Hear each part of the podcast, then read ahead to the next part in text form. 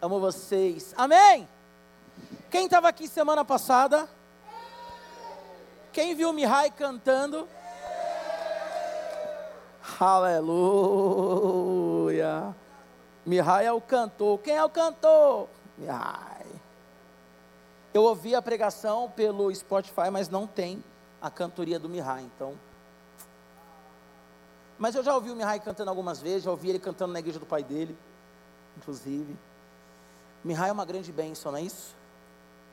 Nós estamos numa série chamada Cosmovisão. Quando nós fazemos uma série no Radical, é importante que você acompanhe todas as pregações, tá bom? Primeira pregação eu falei que o evangelho ele não pode ser colocado numa prateleira, mas que o evangelho tem que abarcar todas as áreas da nossa vida. Eu não posso ser cristão na igreja e não ser cristão na escola. Eu não posso ser cristão na igreja e não ser cristão no meu condomínio. Não posso ser cristão na igreja e deixar de ser cristão na rua que eu moro. Então, eu falei para vocês na primeira pregação que uma da, dos discursos da, da cosmovisão antropocêntrica humanista é: aqui não é o seu lugar de fala.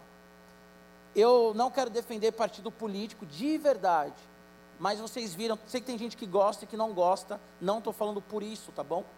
Mas vocês devem ter visto o que o Nicolas fez ali no, no, em Brasília, no Senado ali, né? Que ele colocou a peruca e ele falou: Bom, já que não é meu lugar de fala, então vou colocar a peruca no Dia das Mulheres. Ele falou. Eu não estou aqui levantando bandeira política, como eu já falei, mas a atitude dele foi interessante. Por quê? Porque as pessoas elas querem nos classificar como retrógrados, como burros, como um monte de coisa, sendo que a sociedade deve muito ao cristianismo, à reforma protestante, à pedagogia, tudo que você vê por aí, você deve muito ao cristianismo. Só que as pessoas dizem assim: não, aqui não é o seu lugar de fala. E muitas pessoas acabam aceitando isso e se calam diante das provocações. Mihai falou na semana passada sobre muitas pessoas são como alguém que se olha no espelho, enxerga, vê que, que que realmente está sujo, ou as meninas no caso, vê que estão sem maquiagem, mas depois que sai, esquece. Muitos de nós, quando estamos no culto, quando, quando estamos em casa orando, nós lembramos dos nossos pecados, nós lembramos dos nossos erros, mas quando nós estamos no mundão aí fora, numa festa, num rolê, nós esquecemos que somos cristãos, ok?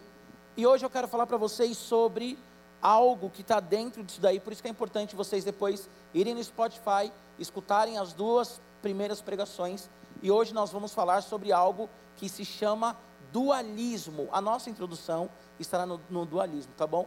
Mas a mensagem tem como título Deus não tem adversário. Repete comigo, Deus não tem adversário. Abra sua Bíblia em Marcos capítulo 5.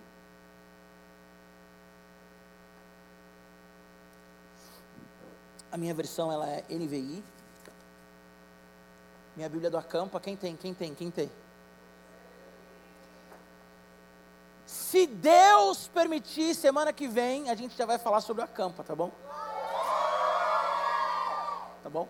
Vamos para cima, para as cabeças. Vai dar certo, vai dar certo, vai dar. Alguns é o primeiro acampa, já vai a milhão. Alguns última campa, já vai a milhão também, que vai ser uma grande bênção. Marcos capítulo 5, a minha versão ela é NVI, diz assim, a partir do versículo 1. Eles atravessaram o mar e foram para a região dos Gesarenos. Quando Jesus desembarcou, um homem com espírito imundo veio dos sepulcros ao seu encontro. Esse homem vivia nos sepulcros e ninguém conseguia prendê-lo, nem mesmo concorrentes, pois muitas vezes lhe haviam sido acorrentados pés e mãos, mas ele arrebentara as correntes e quebrara os ferros de seus pés. Ninguém era suficientemente forte para dominá-lo. Noite e dia ele andava gritando e cortando-se com pedras entre os sepulcros e nas colinas. Quando ele viu Jesus de longe, correu e prostrou-se diante dele e gritou em alta voz: Que queres comigo, Jesus, filho do Deus Altíssimo? Rogo-te por Deus que não me atormentes. Pois Jesus lhe tinha dito: saia deste homem, espírito imundo. Então Jesus lhe perguntou: qual é o seu nome? Meu nome é Legião, respondeu ele, porque somos muitos. E implorava a Jesus com insistência que não os mandasse sair daquela região. Senhor, nós estamos na tua presença, Pai. Diante da tua palavra, diante, Senhor Jesus, do teu poder. Peço que nada atrapalhe essa ministração. Nós repreendemos agora todo espírito demoníaco que possa haver no nosso lugar. Pedimos a Deus que realmente cada adolescente aqui seja edificado, cada pessoa que está nos ouvindo agora pelo Spotify também, que o Senhor alcance cada homem, cada mulher, adulto, seja quem ouvir essa mensagem, que a palavra venha constranger os nossos corações, em nome de Jesus. Amém? Bom, o Lutero, certa vez, ele disse assim, isso também já estou falando bastante aqui, né?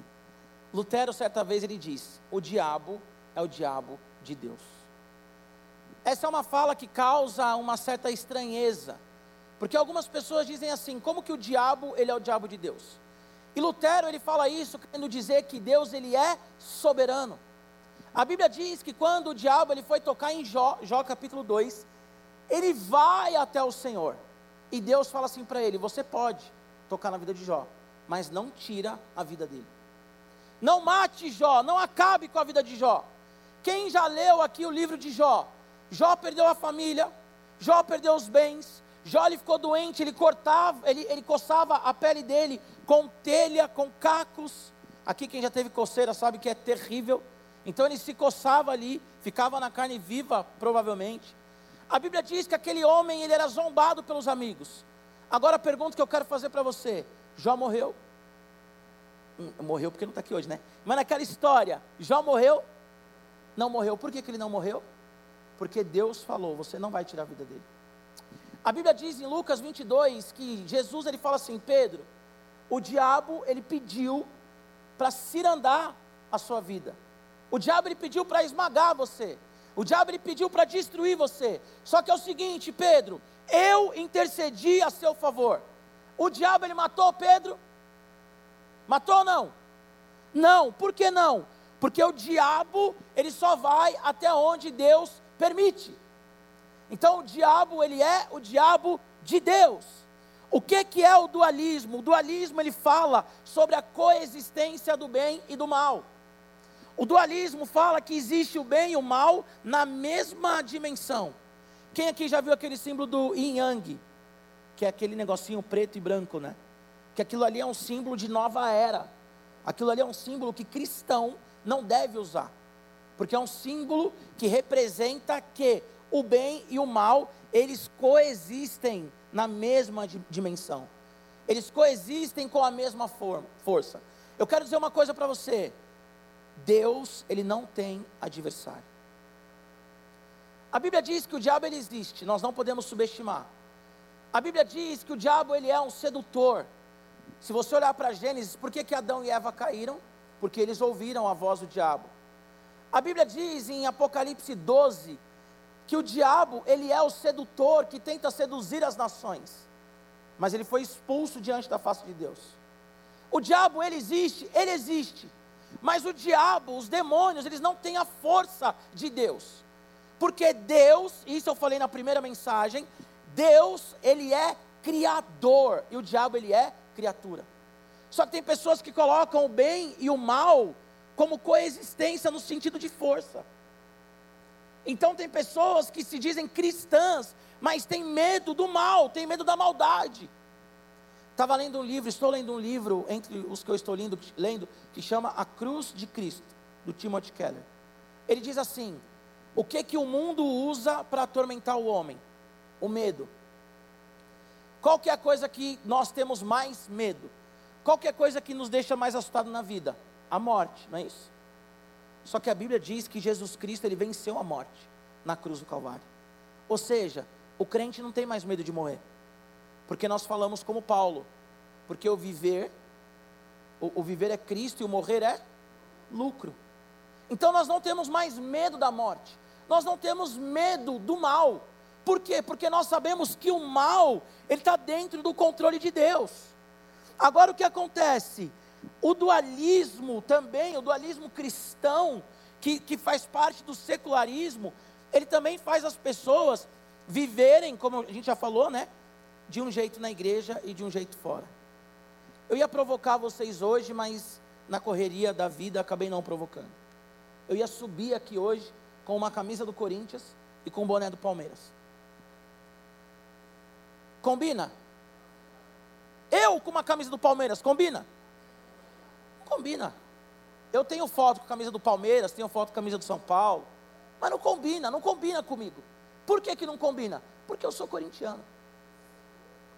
Agora, combina com um cristão sair da igreja e fazer tudo aquilo que ele entende que a Bíblia diz que ele não deve fazer?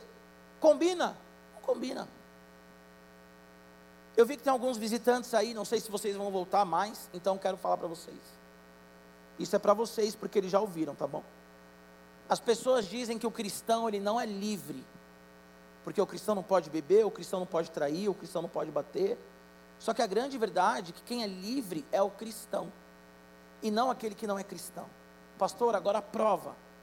Quero ver essa lógica. O cara que é alcoólatra, ele pode sair daqui e decidir não beber? Não, ele vai beber, porque ele é alcoólatra.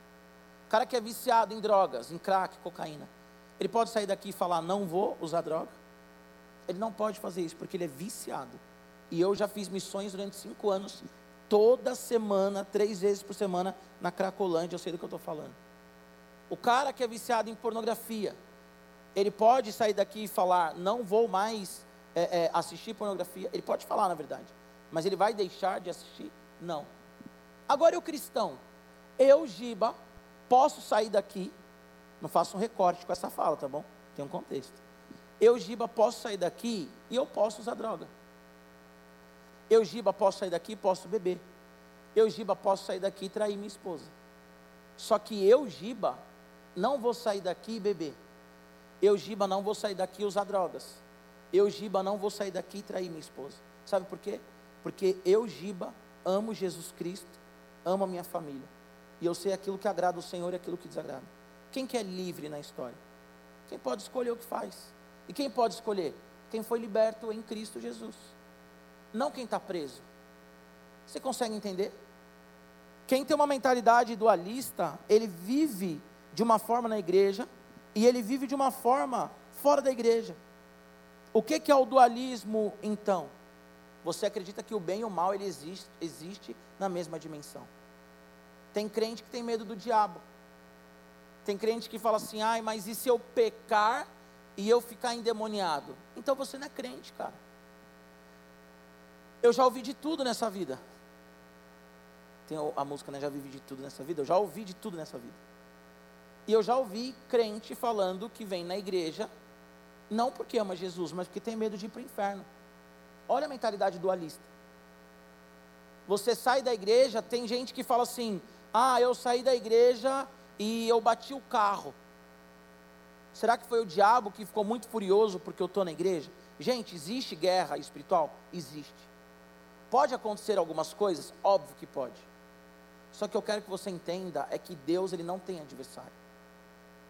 O que eu quero que você entenda é que Deus ele é soberano, que ele tem poder sobre todas as coisas que eu quero que você entenda é que você não pode viver agradando a Jesus e agradando o diabo, o mundo, a carne, por acreditar que Jesus Cristo é do tamanho do diabo do mundo da carne. Nós falamos que Deus ele é soberano, só que nós vivemos no dia a dia como se ele não fosse soberano.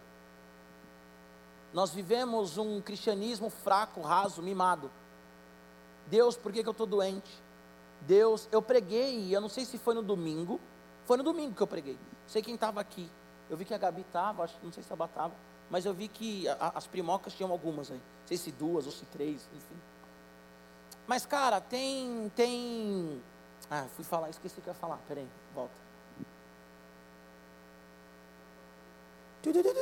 Enfim.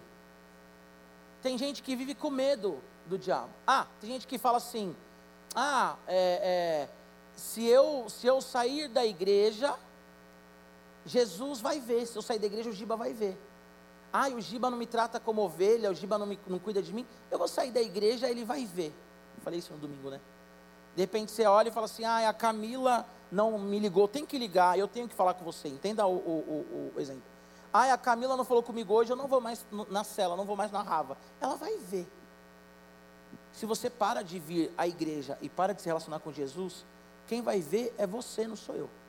Não é a Camila, não é a Bárbara, não é a Giovana Gonça, Aurélio. Não é, ai, Natan fica bravo com o Brandão fala assim: não vou mais no radical, o Brandão vai ver. Quem vai ver é o Natan, não é o Brandão. Só que nós vivemos uma geração mimada que diz assim: eu vou viver do meu jeito e Deus ele vai ver como é que é. Para para pensar que Deus ele é soberano, cara. Deus, ele é soberano. Romanos vai dizer assim: quem que deu conselho para Deus quando ele estava criando todas as coisas? Quem deu conselho para Deus? Na criação, tinha um arquiteto falando assim: olha, entre a terra e o céu, o pé direito está muito baixo, viu Deus? Esse pé direito aqui não está legal. Tinha algum especialista em robótica falando para Deus como ele tinha que fazer as coisas? Tinha algum biólogo, tinha algum químico, quem que estava na criação falando assim, ô oh Deus, dá uma segurada. Quem estava na criação? Ninguém. Porque Deus ele é soberano. Romanos fala: ninguém deu conselho para Deus. Só que nós queremos nos colocar no lugar de Deus. E a pergunta do dualismo é: se Deus ele é onipotente, por que, que tem sofrimento na terra? Vocês já ouviram essa? Se Deus é todo poderoso, por que, que tem sofrimento na terra? Eu vou te responder. Três, três motivos, tá? Pelos quais tem sofrimento na terra. Primeiro motivo, a Bíblia diz que no sofrimento nós crescemos. O Senhor ele coloca o espinho na carne de Paulo. Paulo ele ora e o Senhor ele fala o quê? Ei, fica tranquilo. A minha graça te basta, porque o meu poder se aperfeiçoa na sua fraqueza. A luta nos aproxima de Deus e nos faz amadurecer. Agora, outra coisa também. A geração de vocês é uma geração muito avançada no que se refere a tecnologia e estudo. Na minha época era difícil você ver um doutor, você ver um mestre. Hoje em dia, você conhece um monte de gente que tem doutorado, mestrado, isso antes dos 30 anos de idade. Só que o cara não para em emprego. Por quê? Porque leva uma bronca do chefe e fala assim: meu chefe está me humilhando. Não cresce. Tem um monte de cara que estudou na melhor escola de São Paulo, na melhor faculdade de São Paulo e é desempregado. Sabe por quê? Porque não aceita ser cobrado. Tem um monte de igreja que os líderes não vão para frente, que pastor não vai para frente, porque não aceita ser cobrado. Se você não aceita ser cobrado pelo teu pai e pela tua mãe, você não vai crescer. O sofrimento, primeiro, amadurece. Ninguém amadurece só ganhando iPhone 14, tênis muito louco e indo para Disney. Se isso acontece na sua vida, glória a Deus. Mas o que amadurece é você olhar para o seu pai e ver ele com os olhos cheios de lágrimas, ele falando assim: Estava orando, filho, porque as coisas estão difíceis. Isso te amadurece. Segundo motivo do sofrimento, segundo motivo, nós sofremos porque o homem, ele deu o poder da terra para o diabo. Deus, ele cria o homem à sua imagem e semelhança e fala: agora cuida. E o homem não cuida. O mundo jaz no maligno. Quem que deu a chave do mundo para o maligno? O homem. Ai, por que, que nós sofremos? Eu falo aqui direto, gente. Ai, por que, que tem fome na África? Porque nós somos gulosos, porque nós exploramos. Porque todo lugar que tem uma riqueza tem exploração. Não existe riqueza sem exploração. Aquela foto que tem lá de Paraisópolis, se eu não me engano. A favela aqui e o condomínio de luxo do lado. Vai no Rio de Janeiro, a maioria das praias, Copacabana, seja onde for, praia muito louca, você olha para cima tem um morro. A maioria dos lugares que tem riqueza, tem uma grande pobreza. Para ter um milionário, quantas pessoas passam fome? O homem gera o sofrimento. Ele fala assim: por que, que Deus, se Deus é poderoso, por que, que nós sofremos? Porque nós somos maus administradores. Simples. Por que, que nós sofremos? Terceira questão dentro do sofrimento, na introdução, vai dar tempo. Terceira questão do sofrimento. Muitos dos nossos sofrimentos são consequências dos nossos pecados. Todos, não, eu gravei no Instagram, acho que ontem ou antes de ontem. Nós temos que tomar cuidado com a, com a teologia da retribuição, teologia retributiva. Ah, a pessoa sofre porque pecou. Não necessariamente. Isso daí é teologia da prosperidade, não é teologia bíblica. Jó ele não tinha errado. Pelo contrário, a Bíblia diz que ele era um homem justo. Ele passou por tudo aquilo ali porque teve que passar e não entendeu nada. A gente entende porque está lendo. Ele não entendeu nada, estava passando. Nem todo sofrimento está associado a pecado, mas há muita coisa que nós vivemos por causa do pecado. Então você consegue entender? Se Deus é onipotente, então por que, que nós sofremos? Porque o sofrimento amadurece.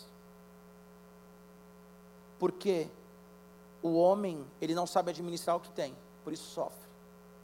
E porque nós pecamos. Um professor falou assim para mim, falou na aula, né? Olha que louco isso. O dualismo gera cristãos esquizofrênicos. Repete comigo: o dualismo gera cristãos esquizofrênicos. Ah, mas e se eu morrer? Ah, mas e se o diabo me tocar? Ah, e se eu perder a salvação? Isso é dualismo, gente. É não entender quem é Deus. Salvação não se perde. Crente não fica, não fica possesso. E se ficar possesso, a gente expulsa o demônio, aceita Jesus e não fica mais. Não tem essa, ter dois deuses na sua vida. Não existe dois deuses na vida de uma pessoa. Ou você pertence ao diabo e à carne, ou pertence a Jesus Cristo. Tenho medo de morrer. Se você morrer, fica tranquilo. Eu faço seu velório. E você vai para o céu.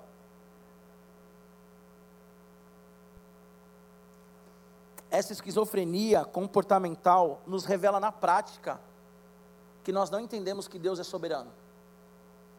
Nós criticamos os ateus, mas muito adolescente, muitos adultos, nós aqui, vivemos como ateus praticantes. Deus existe, mas vive como se ele não existisse. Isso é dualismo, gente. Yin yang. Isso é yin yang. Isso é você ir no BK com copo do Mac. Isso é você ir no jogo do Corinthians, assistir o jogo do Corinthians, com a camisa do Palmeiras. É esquizofrenia isso daí. É maluquice, cara. É maluquice. Bom, então Jesus ele está atravessando ali o mar. Eu gosto muito do Evangelho de Marcos porque ele prova mesmo ali na verdade a Bíblia toda, né? Mas a intenção de Marcos é mostrar que Jesus Cristo, ele é Deus, ele é o Messias. Então Marcos mostra Jesus curando o paralítico, perdoando o pecado, só Deus pode fazer isso. Quando Marcos ele narra que Jesus acalma a tempestade, preguei sobre isso, João Marcos já pregou sobre isso também. Quando Jesus ele acalma a tempestade, a galera está com medo da tempestade. Quando Jesus acalma a tempestade, a galera fica aterrorizada. Porque eles olham e eles falam assim: Uau, Jesus é Deus. Eles esquecem o medo da tempestade. Porque eles entendem que Jesus é Deus. Porque toda vez que a Bíblia fala de mar, toda vez que a Bíblia fala de mar, anota isso, está falando de caos. Tá bom? Toda vez que a Bíblia fala de mar, está falando de caos. Exceto algumas passagens de Apocalipse que o mar representa a terra. A besta que emergiu do mar. Um governo que saiu do meio do povo. Apocalipse e mar significa terra, tá bom? Não mar literalmente. Mas na Bíblia toda, mar fala do que? De caos. E quando Jesus ele acalma a tempestade, Marcos está falando assim: ele é Deus sobre o caos. Não existe dualismo. Deus medindo força com o diabo, isso não existe. Aí a Bíblia vai dizer aqui, olha só. Aí Jesus ele desembarca, ele tinha acabado de acalmar a tempestade, versículos anteriores. Aí desembarca. Tem um endemoniado lá geral com medo do endemoniado. Quem aqui já viu uma pessoa endemoniada? Quem já viu a primeira vez, dá um desespero. Depois se acostuma. Depois você vira pastor, então, que você expulsa demônio. Esses dias eu estava com os meninos, ah, o Sam não estava, estava com os meninos fazendo discipulado, bateram lá na porta para a gente expulsar um demônio. Expulsar demônio hoje em dia é tipo, oh, tem um demônio ali, vamos lá. Tipo isso. Mas a primeira vez que você vê, irmão, um endemoniado, quando você vê uma pessoa de 1,40m levantando um cara forte, quando você vê um, aquela pessoa olhando assim no fundo do seu olho, com aquele olho esbugalhado e a cabeça quase igual a exorcista, aí você fala assim, mano. Então a galera geral aqui está com medo do endemoniado. Esse endemoniado, olha só, acorrentavam ele, o que, que ele fazia? Estourava a corrente. Amarravam as correntes nos pés dele, o que, que ele fazia? Estourava a corrente. Eu já vi mulher endemoniada, pequenininha, levantando um cara que na época era mais gordo do que eu. Por quê? Porque o demônio ele tem uma força, mas ele não é mais forte do que Deus, tá? Agora a Bíblia diz então que esse homem que vivia no sepulcro, ninguém conseguia prender ele, nem corrente, nem nada. Ele andava gritando, ele se cortava com pedras. Agora, olha isso. Quando esse homem endemoniado, quando Jesus pergunta o nome dele, o que, que, ele, que, que ele fala? Legião. Legião. Centenas de demônios ali. Legião. Você consegue entender que era multidão de demônios com aquele cara? A Bíblia diz que quando o demônio olha para Jesus, o que, que ele faz? Ele corre até Jesus e ele se prostra. Crente tem medo do diabo, e o diabo, quando vê Jesus, se prostra. 1 Pedro 3 vai dizer que o Senhor é autoridade sobre homens, principados, potestades, sobre anjos. O Senhor, Ele é autoridade sobre qualquer lugar. Deixa eu te falar uma coisa: sabe o inferno? O diabo não tem poder no inferno. Sabe quem manda no inferno? Jesus. Não é o diabo. Ah, eu tenho medo de ir para o inferno porque o diabo ele é o rei. O diabo não é rei de lugar nenhum. Jesus é o rei em todos os lugares.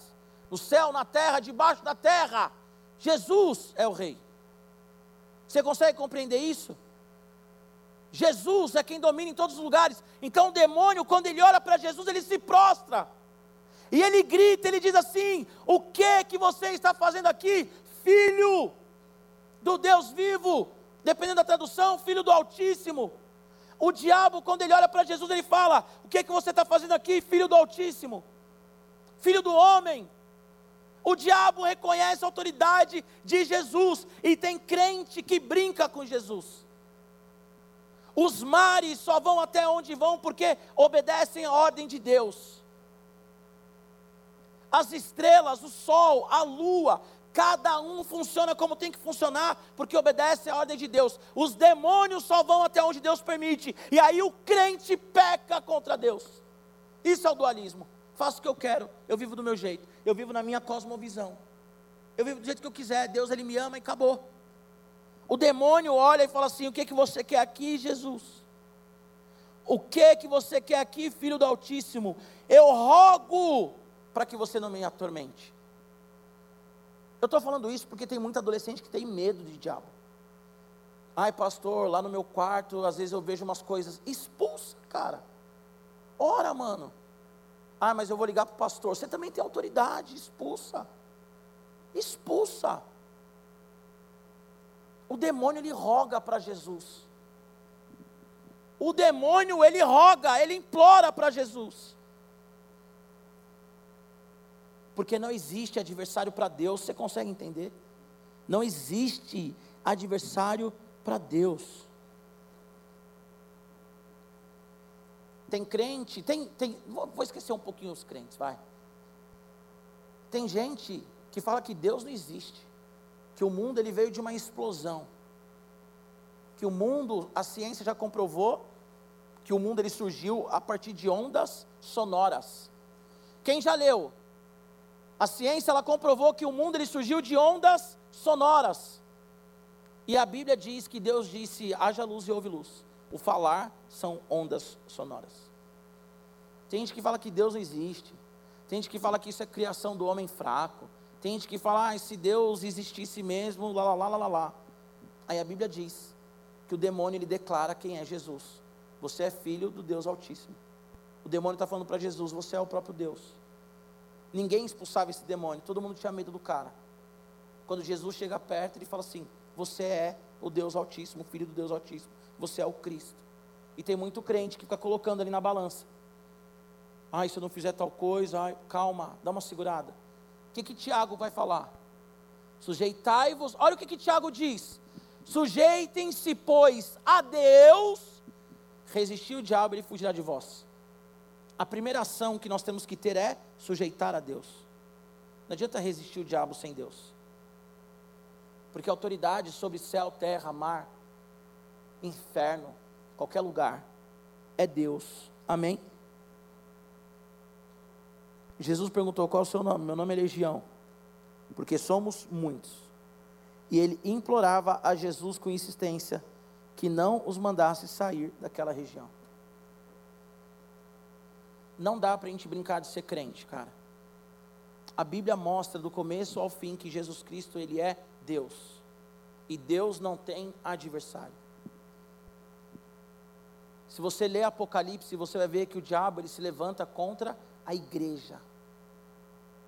Ele se levantou contra Deus quando Deus ele veio em uma pessoa.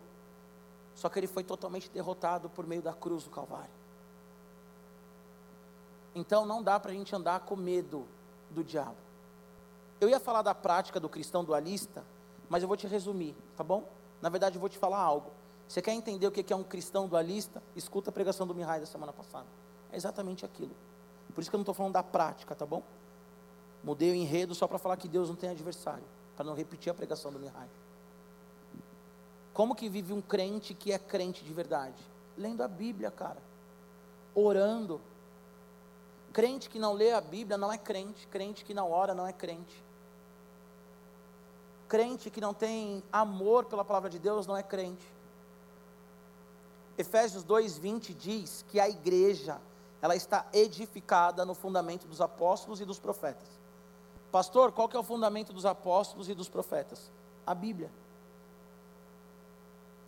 A Bíblia, para quem fala que a Bíblia foi escrita por homens, já fiz também essa pergunta aqui, né? Ia ser escrito por quem? Por elefante? Girafa? Você ia acreditar na Bíblia se ela tivesse sido escrita por, por girafas? Você não ia acreditar. Tem que ter sido escrito por homens, é ou não é? Ó, oh, Deus ele usou dinossauro para escrever. Você fala assim, oh, mas dinossauro não existe, a Bíblia não é a palavra de Deus. Deus usou elefante, não, mas elefante não escreve. Quem não crê na palavra ia arrumar uma desculpa. Só que a Bíblia é um dos principais textos históricos da humanidade e comprovado por arqueologia e tudo mais. Você sabia disso? Sabia que a Bíblia, mesmo sendo perseguida, ela ainda é o livro mais vendido e lido no mundo? Porque ela é uma palavra de Deus, cara, e não tem como apagar. Ah, vamos queimar a Bíblia. Pode queimar, fica à vontade. Pega a minha Bíblia aqui e queima. A palavra de Deus, ela vai continuar existindo, porque Deus ele não tem adversário. Então, adolescente, para com essa palhaçada de ficar com medo. Ah, e se acontecer alguma coisa? Se acontecer alguma coisa, ou Deus permitiu, ou você permitiu. Para com essa coisa de tipo, ah, e se eu ficar endemoniado? Ah, e se eu perder a salvação? Isso não existe. Isso não existe. Isso não existe. Giba, eu já entreguei minha vida para Jesus, então você já é salvo e liberto, cara. Viva agora como alguém que é salvo e liberto. O demônio olhou para Jesus. A minha esposa já viu eu expulsando o demônio. Algumas pessoas aqui já viram. Como eu falei, já expulsei demônio várias vezes. Sabe uma coisa muito comum que acontece quando a gente vai expulsar um demônio? Muito comum. Já expulsei mais de milhares de demônios. Sabe uma coisa muito comum que acontece quando a gente vai expulsar o demônio? O demônio olhar para quem está orando e falar assim: ele não, tira ele daqui. Quem já viu sabe. Tem uma pessoa endemoniada, a pessoa vai expulsar o demônio, a pessoa endemoniada olha, mas é o demônio, e diz assim: ele não, tira ele daqui, ele não, tira ele daqui. Às vezes a pessoa, o demônio sente o cheiro. Eu fui expulsar um demônio, estou falando isso para te testemunhar mesmo, testificar. Eu estava no corredor e o demônio falou que estava sentindo um cheiro. E falou, ele está vindo, ele está vindo. Quando eu entrei, o demônio falou, ele não, ele não, ele não. Óbvio, por Jesus, porque ele via Jesus, a unção de Jesus, não é o Giba. Por quê? Porque Deus ele não tem adversário. Eu tenho adversário. Eu sou o meu adversário. A minha carne é a minha adversária, o mundo é o meu adversário e o diabo é o meu adversário. Nós temos três adversários: o mundo, o diabo e a carne. E o mais difícil é a carne. Não é o mundo e nem o diabo. O mais difícil sou eu mesmo. As minhas vontades, os meus desejos, porque o mundo eu olho, eu vou para cima, o diabo com medo ou sem medo, eu expulso. Agora eu, eu falo assim: opa, é só um pecadinho, é só um momentinho. Eu sou adolescente, eu tenho que curtir a vida. Curte a vida para você ver onde você vai parar sem Jesus. Curte. Sempre falo isso aqui também. E sempre vou falar. Adolescente tem que curtir a vida. Vai jogar bola, curte a escola, vai jogar bola. Sabe por quê? Porque quando você chegar com 20, 21, 22, 37, você vai falar assim: que vontade de bater uma bola. Quando você é adolescente, mano, você joga bola. Você sai da escola, da meio-dia até 10, chega todo sujo em casa. Tem uma jantinha que mamãe fez. Você toma aquele banho mais ou menos. E já era. Olha que vida gostosa. Você vira à noite jogando Fortnite, War. Como é que chama aquele das meninas lá de dançar? Just Dance. À noite. Agora pergunta para o Sam se ele vira à noite em joguinhos. Bichão está trabalhando, está editando vídeo. E olha que ele tem 20 anos.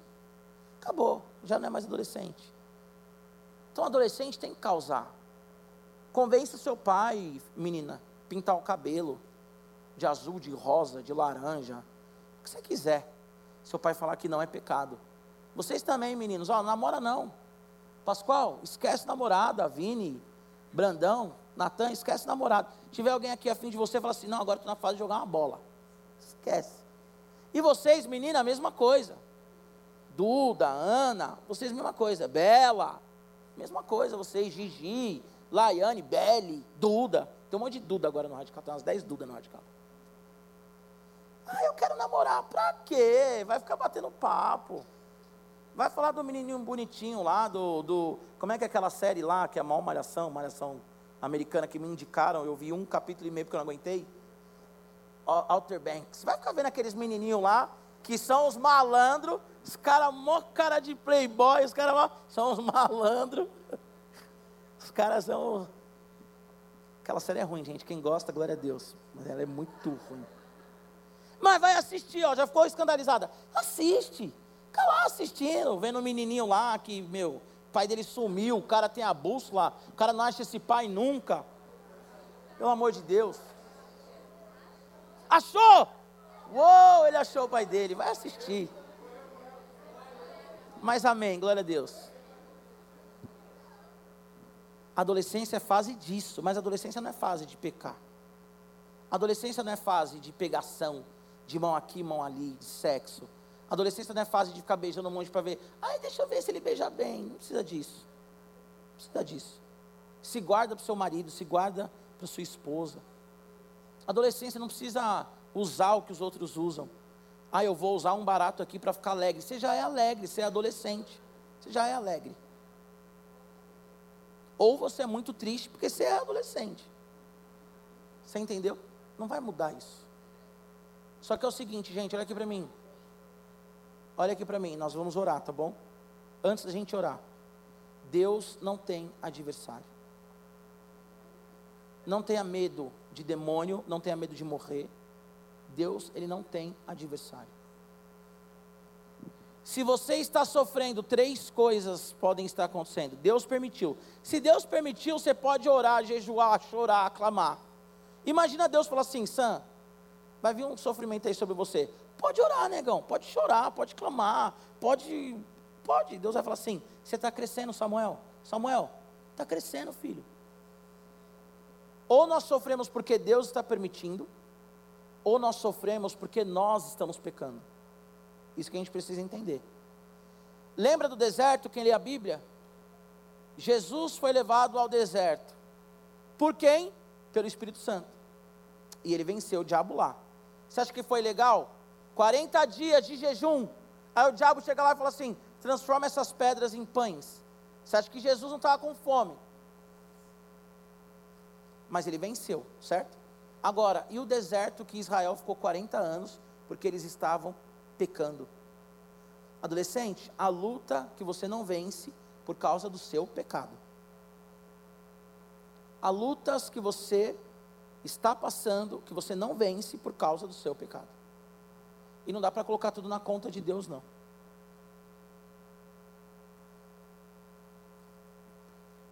O sofrimento que nós estamos passando, porque Deus é quem colocou, esse sofrimento nos faz crescer. Anota isso, a galerinha do caderninho, é igual de anotar. O sofrimento que nós passamos, que é Deus que nos colocou, esse sofrimento nos faz crescer. O sofrimento que só machuca e não nos faz crescer de jeito nenhum, isso daí com certeza é algum erro que nós cometemos, nós demos alguma brecha E as coisas estão acontecendo. Amém. Vou te dar uma lição de casa. Se coloque em pé em nome de Jesus. Essa não é lição de casa, tá, gente? Isso não é uma lição de casa. Eu vou te dar uma lição de casa. Vai no Spotify, Batista do Povo. Escuta a primeira mensagem dessa série. Escuta a mensagem da semana passada. Escuta, você já está escutando.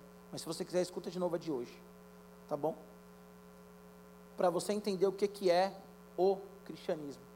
O que, que é o evangelho. Amém? Feche seus olhos. Pai, em nome de Jesus, nós agradecemos a Ti pelo Teu amor sobre nós, pela Tua graça, pela vida do Senhor, que foi derramada na cruz do Calvário, no nosso lugar. Senhor, nós não queremos viver, Senhor Jesus, com uma mentalidade, uma visão, uma ação dualista, como se em algum momento nós servimos o Senhor, em algum momento nós servimos o diabo. Nós não queremos caminhar com medo do diabo, nós não queremos caminhar com medo da morte, nós não queremos caminhar, Senhor Jesus, com medo das coisas acontecerem contra, contra as nossas vidas porque nós estamos firmados em Ti, Senhor. Jesus, nós sabemos que o Senhor não tem adversário. Deus, nós sabemos que o Senhor não tem adversário. E quando o diabo se levantou contra o Senhor, quando o Senhor veio como homem, ele se levantou para cair, Jesus. Que a nossa vida seja uma vida de santidade, Senhor. Que a nossa vida seja uma vida de santidade, Senhor. Que a nossa vida seja uma vida de santidade. Se você que está aqui essa noite, essa tarde, e tem algum medo que vem te paralisando, eu quero que você venha aqui à frente. Pode vir aqui à frente, nós queremos orar por você. Alguém aqui que tem algum medo que tem paralisado, algum medo que tem dado alguma angústia? Vem aqui à frente. Se tiver mais alguém, eu quero que vocês venham aqui. Eu quero que os líderes já, de bate pronto, já estejam na frente para orar, tá bom? Alguém aqui que tem algum medo, que você fala, esse medo me prejudica na caminhada? Tem muita gente vindo aqui, eu quero que os líderes venham também, por favor. Alguém aqui que tem medo? Caminha com medo, caminha com medo, caminha com medo, caminha com medo, vem aqui. Nós queremos orar por você. Eu tenho mais dois, três meninos aqui na frente, quatro meninos aqui na frente. Preciso dos líderes aqui para orar. Há mais alguém? Vem aqui, nós queremos orar por você. Que você tem medo de caminhar, tem medo da morte, tem medo de sofrer. Pode vir aqui à frente, nós vamos orar por vocês. Pode vir, pode vir, pode vir. Nós vamos orar por vocês. Nós vamos tocar um louvor, enquanto eles vão estar tocando esse louvor, eu quero que você, líder, esteja orando por essa pessoa agora, tá bom? Mas ora mesmo com autoridade, ora mesmo com ousadia, ora mesmo tomando a dor dessa pessoa para você. Interceder é também se colocar no lugar do outro. Se coloca agora no lugar dessa pessoa que você está orando. Se há mais alguém, eu quero que você venha aqui à frente, nós vamos orar por você. Amém? Ninguém vai te expor a nada, mas nós vamos orar por você. Abre o seu coração, você que veio aqui à frente receber essa oração. Feche seus olhos, não olhe para lugar nenhum. E você que está aqui à frente para orar. Comece a orar por essa pessoa. Amém?